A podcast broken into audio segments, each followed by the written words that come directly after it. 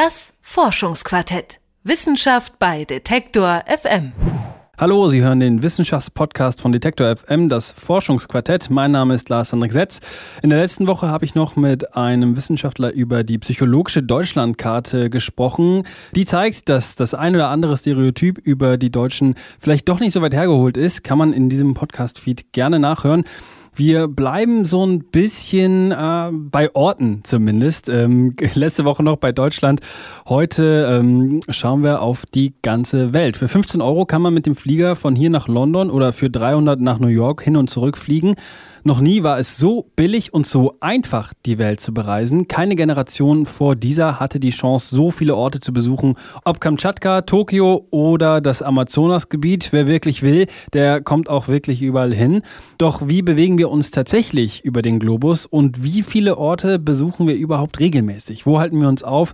Und wenn, wie lange? Das haben sich Wissenschaftler der Technischen Universität Lyngby bei Kopenhagen gefragt und eine umfangreiche Studie dazu durchgeführt. 40.000 Menschen haben daran teilgenommen und ihre Bewegungsdaten in einer App bis zu 24 Monate lang an die Wissenschaftler übermittelt. Was die herausgefunden haben, das weiß mein Kollege Philipp Weimer. Hallo Philipp. Hi Lars. Ja, was glaubst du? An wie vielen Orten halten wir uns denn regelmäßig auf? Ähm, ich würde sagen, wenn ich mal so meine durchgehe, das ist meine Wohnung. Äh, äh, mein Fahrrad, wenn das als Ort zählt, ähm, und vielleicht noch mein äh, hier der der Job, der Einkaufs, also ich würde sagen, in meinem Alltag sind so um die zehn vielleicht. Tatsächlich sind es im Durchschnitt 25 Orte, oh. Die wir in einem bestimmten zeitlichen Rahmen regelmäßig besuchen. Das geht aus dem riesigen Datensatz der Wissenschaftler der TU Lyngby hervor. Das heißt natürlich nicht, dass sich die 25 Orte nicht verändern könnten. Da kommen auch immer wieder neue dazu, aber die Wissenschaftler haben herausgefunden, dass die Zahl im Mittel bei 25 bleibt. Also kommt ein neuer Ort dazu, der regelmäßig besucht wird, dann fällt ein alter weg. Also ganz klar, wenn ich äh, jetzt umziehe, dann habe ich eine neue Wohnung und wenn ich in einen anderen Supermarkt gehe als zuvor, dann fällt der Ort irgendwie auch raus. Okay, vielleicht sollten wir dann kurz über die Rahmenbedingungen sprechen. Wie haben denn die Wissenschaftler so einen Ort definiert? Also wann haben sie diesen Bewegungsdaten entnommen? Aha, die Person äh, Lars Henrik Setz, die besucht gerade wieder diesen bestimmten Ort. Also das haben sie an der Dauer des Aufenthalts äh, festgemacht. Wenn man sich mindestens zehn Minuten an einem Punkt aufgehalten hat, dann haben die Wissenschaftler gesagt, okay, das ist jetzt ein besuchter Ort.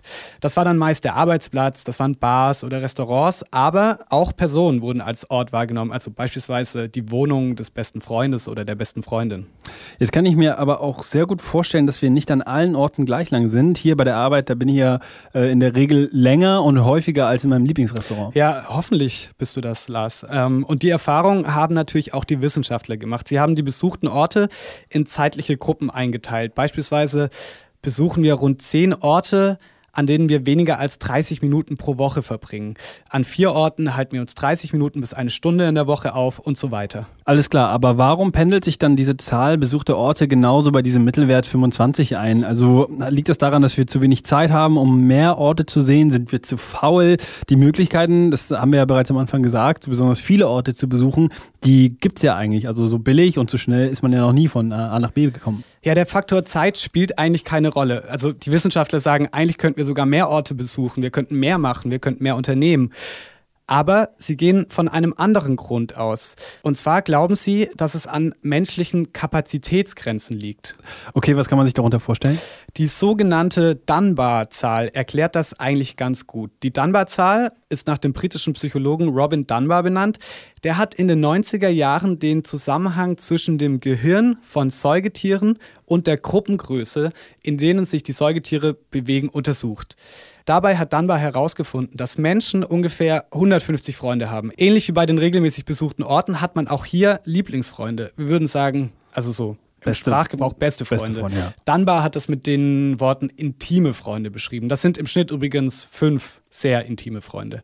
Und was Dunbar auch herausgefunden hat, und das ist jetzt entscheidend, um auch die Studie der TU Lyngby zu verstehen wenn wir einen Freund oder eine Freundin gewinnen, dann verlieren wir auch wieder einen.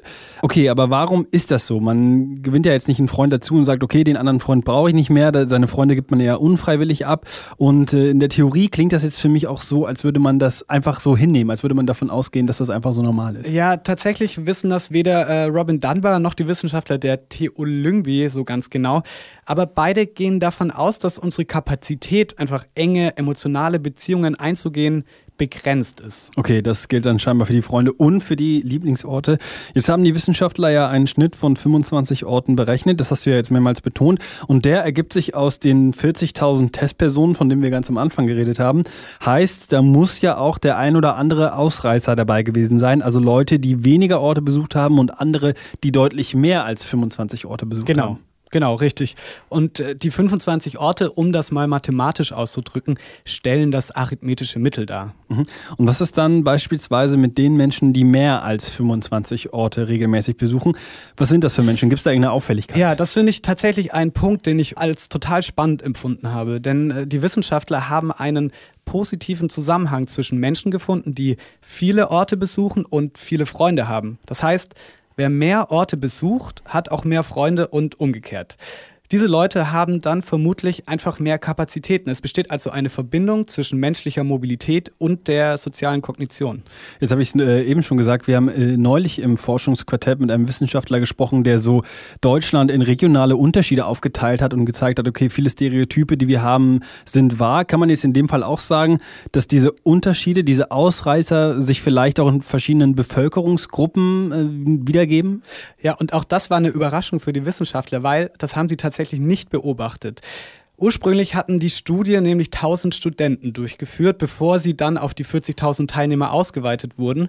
Und dennoch haben sich die Ergebnisse zwischen den 1000 Studenten und den restlichen Teilnehmern nicht signifikant unterschieden. Die Wissenschaftler kommen deshalb zu dem Schluss, dass verschiedene Bevölkerungsgruppen nicht verschieden stark mobil sind. Okay, jetzt wissen wir also, dass wir rund 25 Orte regelmäßig besuchen, aber welchen gesellschaftlichen Mehrwert äh, habe ich denn jetzt durch diese Erkenntnis?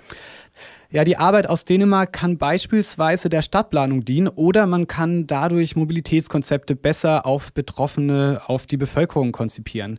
Die Wissenschaftler sagen aber auch, dass da natürlich noch viel zu tun ist. Obwohl wir noch nie so gut vernetzt waren wie heute, besuchen wir insgesamt nur 25 Orte regelmäßig. Warum das so ist und welche Schlüsse man daraus ziehen könnte, das habe ich mit meinem Kollegen Philipp Weimer besprochen. Danke, Philipp. Danke dir.